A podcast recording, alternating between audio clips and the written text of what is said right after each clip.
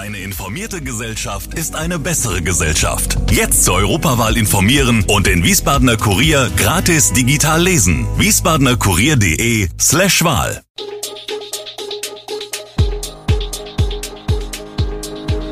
Gude, unser morgendliches News Update.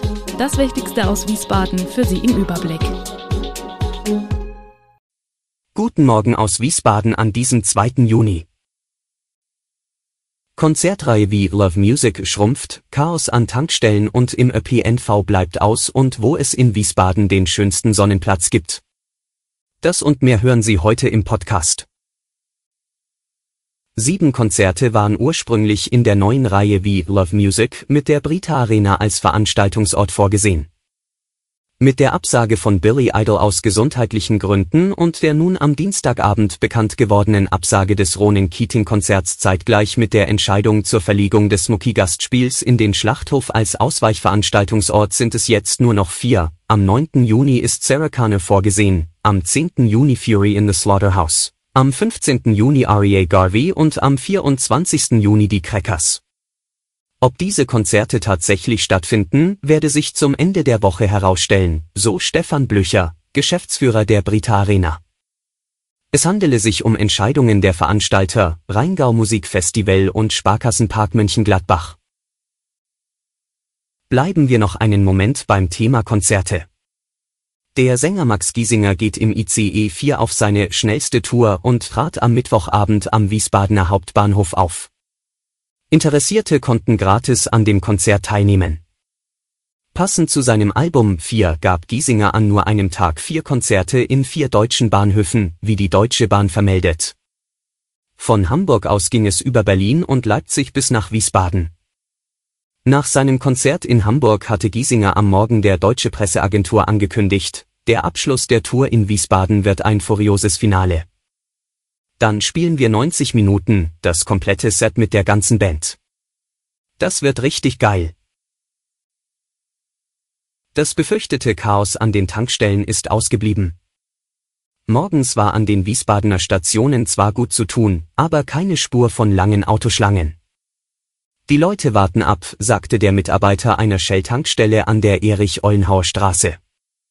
Wie berichtet, hat die Bundesregierung seit 1. Juni für drei Monate die Energiesteuer auf Kraftstoffe gesenkt.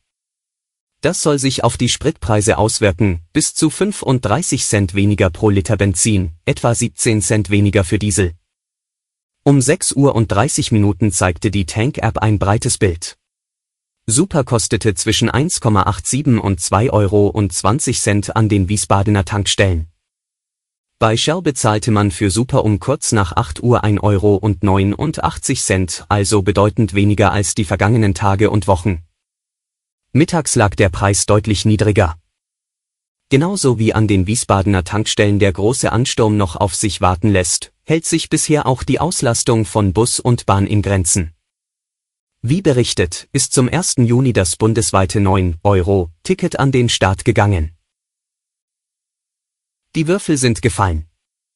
Bei der Kurierabstimmung über den schönsten Sonnenplatz in Wiesbaden haben sich fünf Orte deutlich von den zehn anderen Konkurrenten abgesetzt.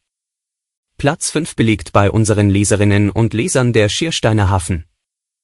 Zum Sonnenbaden und Verweilen bietet sich auch der viertschönste Sonnenplatz in der Landeshauptstadt ein, der Kasteller Rheinstrand.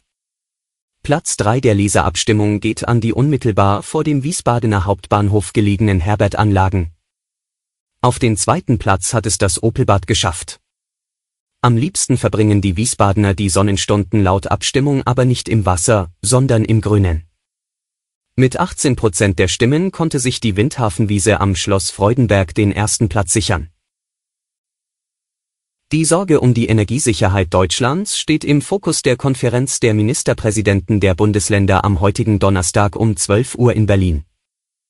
Die Länderchefinnen und Chefs beraten über den andauernden russischen Angriffskrieg gegen die Ukraine und die Folgen für die Energieversorgung Deutschlands.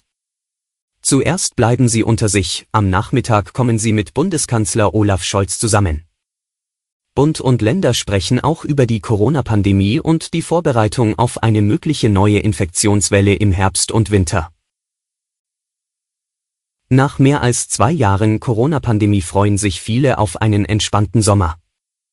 Doch nun könnte neues Ungemach drohen, wie der Blick nach Portugal zeigt.